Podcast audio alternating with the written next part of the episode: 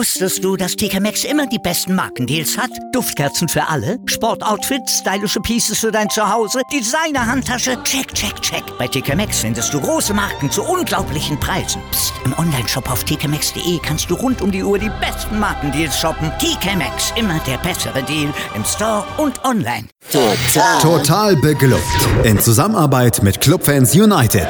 Der Podcast für alle Glubberer. Alles, zum ersten FC Nürnberg auf meinsportpodcast.de. Herzlich willkommen zu einem neuen Gegnergespräch hier im Rahmen von Total Beklubbt auf meinsportpodcast.de. Mein Name ist Felix Amrein und wie immer bin ich nicht alleine, sondern habe mir einen Fan des gegnerischen Vereins eingeladen.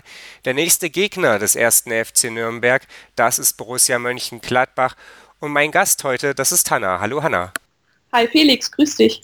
Ja, Hanna kennt ihr vielleicht von Twitter. Ähm, da findet man sie unter hanago1900 oder ihr kennt sie von fohlen-hautnah.de, denn da schreibt sie über die Borussia aus Mönchengladbach. Und Hanna, wir wollen uns ja eben über deinen Verein unterhalten, darüber, was jetzt in den letzten zwei Saisonspielen da noch so ansteht und äh, ja, was vor allem auch in der Zukunft ansteht, denn bei Borussia Mönchengladbach, da ist Bewegung drin, das kann man glaube ich so sagen. Lass uns aber mal damit anfangen, was jetzt in der Rückrunde insbesondere passiert ist. Es ist kein Geheimnis, die Rückrunde von Borussia Mönchengladbach ist nicht so eine richtige Erfolgsgeschichte. Man ist als Dritter ähm, ja in die Winterpause gegangen, hat dann auch noch einen ganz guten Start eigentlich erlebt, ähm, ja, aus dem Winter herauskommt mit drei Siegen hintereinander und dann ja, begann so ein bisschen die Probleme. Seitdem gab es noch genau zwei Siege in der Bundesliga. Äh, man ist ganz schön abgefallen in der Tabelle insgesamt, äh, kämpft jetzt um Europa. Woran machst du diese Probleme in der Rückrunde fest? Ja, wie du schon gesagt hast, ähm, ist gerade was die Statistik betrifft, ist sehr äh, deutlich, dass Borussia in allen Belangen nachgelassen hat. Ähm, nach den drei Siegen zum Auftakt, das war Leverkusen, Augsburg, Schalke, hat man dann gedacht, es könnte ja so weitergehen wie in der Hinrunde. Aber für mich war so der Wendepunkt ähm, das Heimspiel, das 0 zu 3 gegen Hertha verloren ging. Da ist dann erstmals die äh, Heimserie gerissen. Man hätte einen neuen Rekord aufstellen können, saisonübergreifend. Ähm, und man hatte gegen Hertha auch, man war spielerisch total überlegen, hatte 70 Prozent Ballbesitz und ähm, super viele Torchancen, wird aber ausgekontert und dann verliert man 0 zu 3. Ja, und dann ging bei allen das große Grübeln los. Die Köpfe waren erstmal unten und dann ging auch wieder das nächste Heimspiel mit 0 zu 3 verloren, diesmal gegen Wolfsburg, wo man auch eigentlich einen guten Start hatte.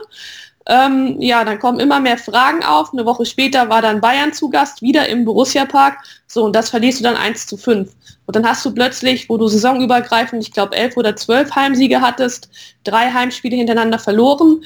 Und ähm, ja, das äh, hat sich bei allen breit gemacht. Man merkt auch, dass das äh, in den Köpfen der Spieler da schon angefangen hat zu brodeln. Und deswegen ist jetzt in der Rückrunde, kann man eigentlich zusammenfassend sagen, die Heimschwäche natürlich eklatant. Und daraus ergeben sich dann natürlich noch andere Faktoren, wie dass man keine Torgefahr mehr ausstrahlt, dass Führungsspieler wie Ginter und Elbeli, die glaube ich in der Hinrunde mit so das beste Innenverteidiger-Duo der Liga waren, plötzlich kapitale Böcke drin haben, ähm, dass dann Spieler wie Neuhaus, Hofmann, Player, die ja ihre erste Bundesliga-Saison beziehungsweise Hofmann seine erste ähm, ja richtig gute Bundesliga-Saison hatte, dass die auf einmal ähm, ja komplett anders auch vom Gegner bespielt wurden und dann diese Leistungszelle bei allen ja, und äh, jetzt stehen wir hier am 33. Spieltag und ich glaube, alle Gladbach-Fans würden mir dazu stimmen, wenn man dann äh, zum Saisonende einfach nur froh ist, wenn man irgendwie Europa reicht, erreicht. Ja, du sprichst äh, ein paar Punkte an. Ähm, Statistik auf oder statistisch auffällig hatte ich mir auch aufgeschrieben, ist natürlich äh, vor allem die Offensive, die ja gehörig lahmt, während man in der Hinrunde noch knapp über zwei Tore pro Spiel geschossen hat, sind es in der Rückrunde eben nur noch genau eins pro Spiel und äh, ja, das macht es natürlich nicht unbedingt leichter. Du hast es angesprochen, äh, die meisten Gladbach-Fans wären froh, wenn man irgendwie noch Europa erreicht. Ist es letzten Endes das, was dann auch als Erfolg zu werten wäre, dass man einfach nur sagt, okay, Europa erreicht, egal wie, äh, egal auch welchen Wettbewerb jetzt, denn tatsächlich ist nach wie vor auch die Champions League noch möglich, das muss man auch so sagen, genauso wie das Herausfallen aus den europäischen Plätzen. Was wäre für dich persönlich, was wäre aber auch für den Verein letzten Endes äh, ja, am Ende ein erfolgreicher Abschluss der Bundesliga-Saison 2018-2019? Also wenn man dann in zwei Wochen den Schlussstrich zieht, dann muss man einfach sagen, dass äh, die, die Europa League definitiv ein Erfolg wäre. Klar, in der Hinrunde jetzt zur Winterpause hätte ich dir wahrscheinlich auch gesagt, die Champions League, da haben vielleicht manche Fans sogar von noch mehr geträumt. Aber ähm, ja, wer in der Hinrunde nur ein Heimspiel gewinnt, ich meine, wir haben das letzte noch gegen Dortmund, da könnten wir das zweite gewinnen, aber das ist nun mal auch nicht gerade äh, das, was man erwarten kann. Und äh, ja, ich sag's auch, also wer nur ein Heimspiel in der Rückrunde gewinnt, kann froh sein, wenn er nicht sogar noch auf Platz 8 abrutscht. Und deswegen wäre auch für mich persönlich wäre es einfach nur geil, wenn wir nächste Saison in der Euroleague spielen würden. Ist das eine ja, Maßgabe, die der Verein teilt oder hast du den Eindruck, da schielt man schon auch auf die Champions League, vielleicht auch vor dem Hintergrund, den einen oder anderen Spieler dann eher halten zu können? Äh, wie ist die Kommunikation da von offizieller Seite? Also von offizieller Seite, ich glaube, jeder, der Max Eber kennt, weiß, dass er mittlerweile sehr gebets, äh, gebetsmühlenartig immer wiederholt, dass Gladbach, äh, also dass die Zielvorgabe vor der Saison immer ein einstelliger Tabellenplatz ist. Und ähm, ja, klar, zur Winterpause ne, wurde es aber vom Verein dann auch nie offiziell gesagt, dass man jetzt gerne auf äh, in die Champions League würde, was mir dann auch manchmal so ein bisschen fehlt von Gladbach. Da wird halt dann auch gerne mal ja, nach außen in tief gestapelt, wo man dann den Eindruck erwecken könnte, dass sich dann auch viele der Spieler darauf so ausruhen und bloß nicht große Worte in den Mund nehmen, bloß nicht von der Champions League sprechen, ähm, was sich dann ja nach dem Hacking, ich weiß nicht, wie man das in Nürnberg mitbekommen hat, aber nach dem Hacking ja dann entlassen wurde, haben auf einmal die Spieler dann von der Champions League geredet. Dann hieß es auf einmal, ja, wir wollen einen guten Abschluss für unseren Trainer, wir wollen Platz 4 angreifen, wir wollen Hacking zum Abschied die Champions League äh, schenken, was vorher nie so ausgesprochen wurde. Und ähm, ja, da die Spieler nun nach, ich weiß nicht, das war dann nach 28 Spieltagen oder 29, die Champions League ausgerufen haben, gibt es da mit Sicherheit auch einige, die da äh, am liebsten hin würden. Und ich meine, jemand wie Ginter oder du hast ja zum Beispiel auch ein bisschen auf Hazard angedeutet, das sind natürlich Spieler, die haben die Ambitionen, Champions League zu spielen, aber da muss man halt leider, auch, leider Gottes auch sagen, dass sie da in der Rückrunde viel zu wenig für getan haben. Du hast Dieter Hecking angesprochen. Am 2.4., wenn ich mich richtig erinnere, ähm, wurde die Trennung äh, ja, bekannt gegeben, dass äh, Mönchengladbach sich äh, zum Saisonende dann von Dieter Hecking trennt. Genau. Das ist für mich jetzt nicht so der, der ganz große, überraschende Schritt. Einfach weil ich Dieter Hecking als Trainer, so habe ich ihn in Nürnberg eingeschätzt, so habe ich ihn auch auf äh, ja, anderen Stationen eingeschätzt, für einen Trainer halte, der sehr gut daran ist, eine Mannschaft zur ja, zu etablieren, im gewissen Maße auch zu konsolidieren und ähm, ihr einen gewissen Entwicklungsimpuls zu verleihen, aber vielleicht nicht unbedingt dann immer den, den finalen Schritt dann nochmal zu gehen. Er ist halt in dem Sinne dann kein absoluter Spitzentrainer. Borussia Mönchengladbach ähm, hat er meiner Meinung nach eben genau in diesem Maße entwickelt und jetzt hatte man da oder hat Ambitionen, da den nächsten Schritt zu gehen. Liege ich da mit meiner Einschätzung falsch? Ist das eine Wahrnehmung, die, die du auch teilst? Ist das eine Einschätzung von Dieter Hecking bei seiner Gladbacher Arbeit, die du teilst? Ähm, wie hast du den Trainerwechsel ja letztlich wahrgenommen? Ja, letztlich war es, glaube ich, wie für alle im ersten Moment auf jeden Fall eine Überraschung, weil damit halt äh, keiner gerechnet hat. Und ja, Hacking ist, du hast es vollkommen richtig zusammengefasst. Jemand, der eine Mannschaft absolut stabilisieren kann. Er hat uns ja damals auch auf Platz 16, glaube ich, übernommen in einer ganz, ganz schwierigen Phase und hat dann zur letzten Saison, also nee, zu dieser Saison in der letzten Sommerpause auf das 4-3-3 umgestellt, womit ja alle Gegner in der Hinrunde schlichtweg überfordert waren, was bei Gladbach super funktioniert hat.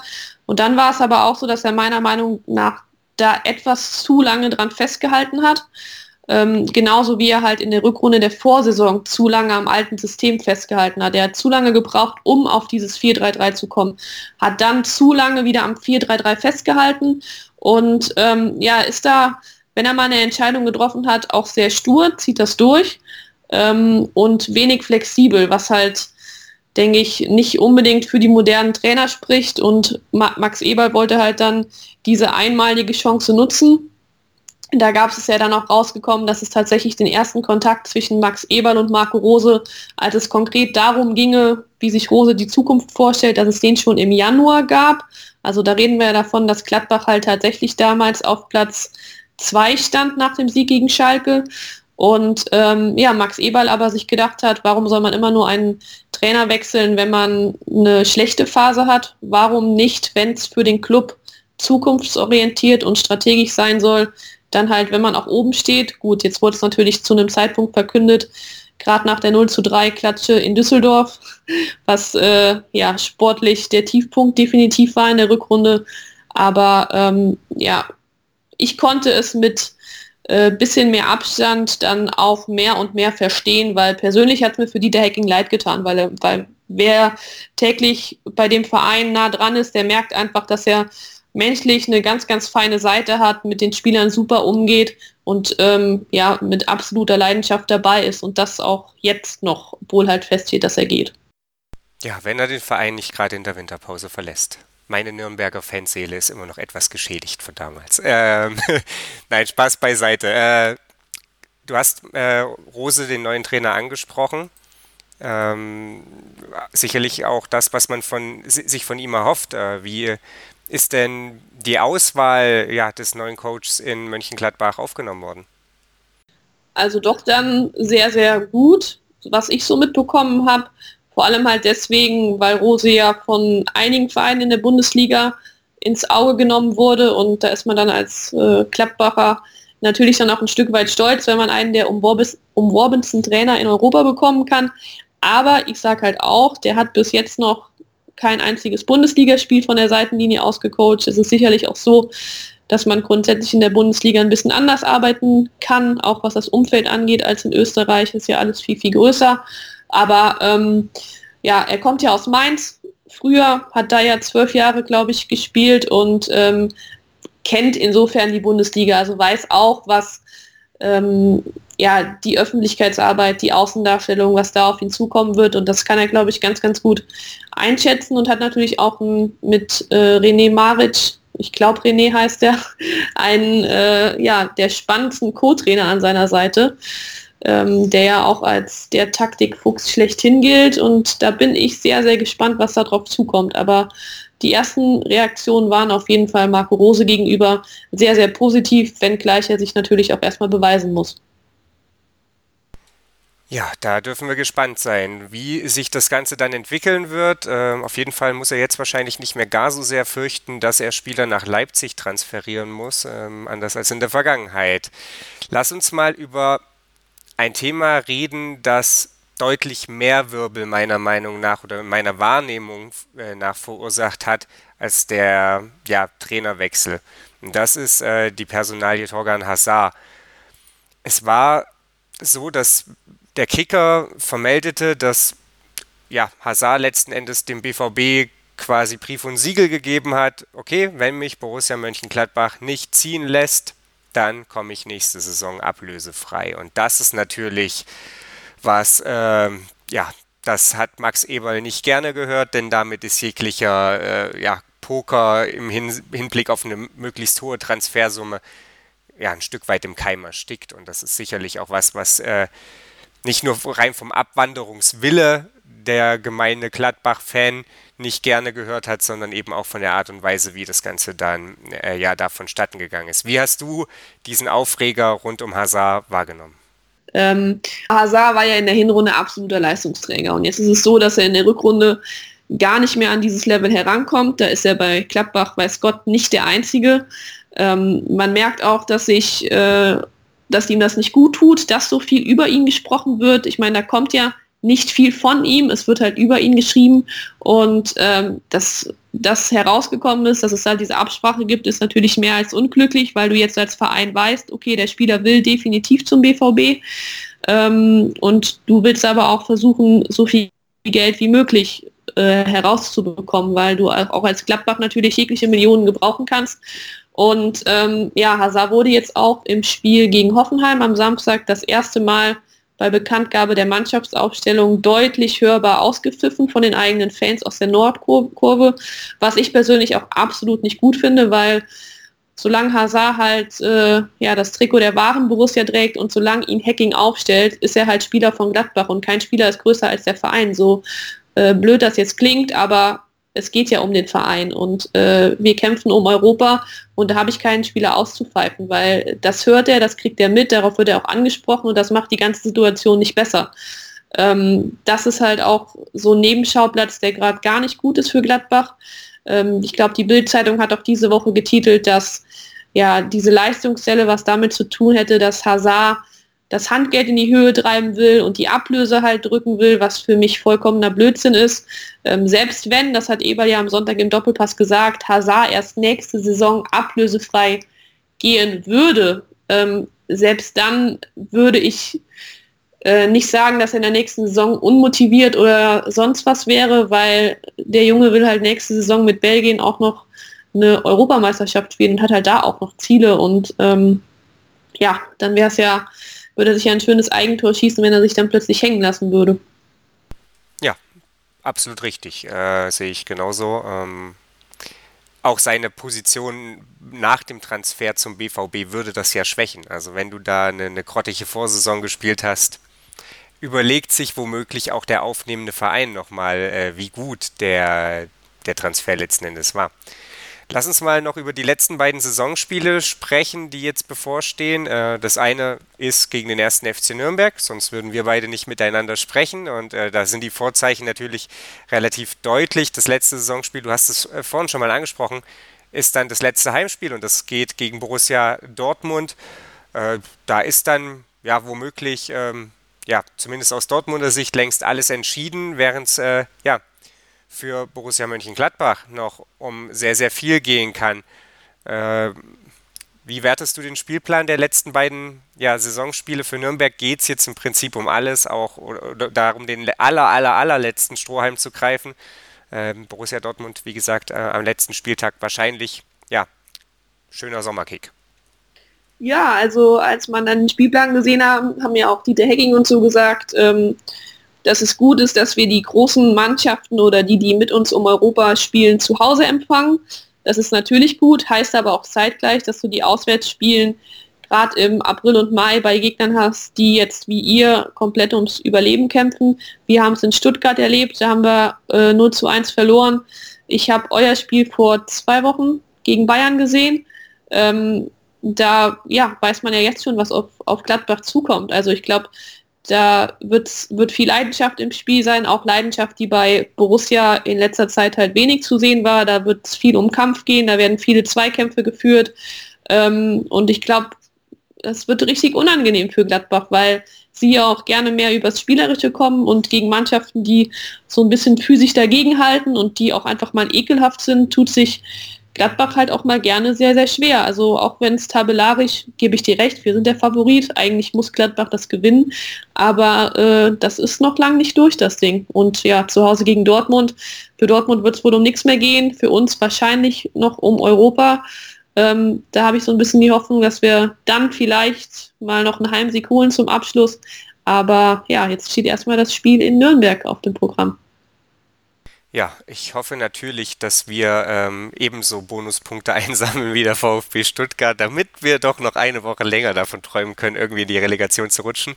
Ähm, bin auf jeden Fall gespannt, wie sich äh, Borussia Mönchengladbach gegen eine massierte Nürnberger Defensive anstellen wird, die ja jetzt schon einige Top-Mannschaften in der Rückrunde unter Boris Schommers dann zu spüren bekam. Ich bedanke mich auf jeden Fall bei dir, Hanna. Vielen Dank für, die, ja, für den Einblick in die in der Rückrunde etwas geschundene ja, Fanseele von einem Fan von Borussia Mönchengladbach. Ähm, wir melden uns nächste Woche wieder. Dann natürlich mit dem ja, potenziellen Abstieg oder mit der aller, allerletzten Chance. Außerdem der Hinweis auf Entenmanns Ecke. Jakob Lexa und Simon Strauß sprechen über ja, die Personalentscheidungen in den oberen Etagen des ersten FC Nürnberg.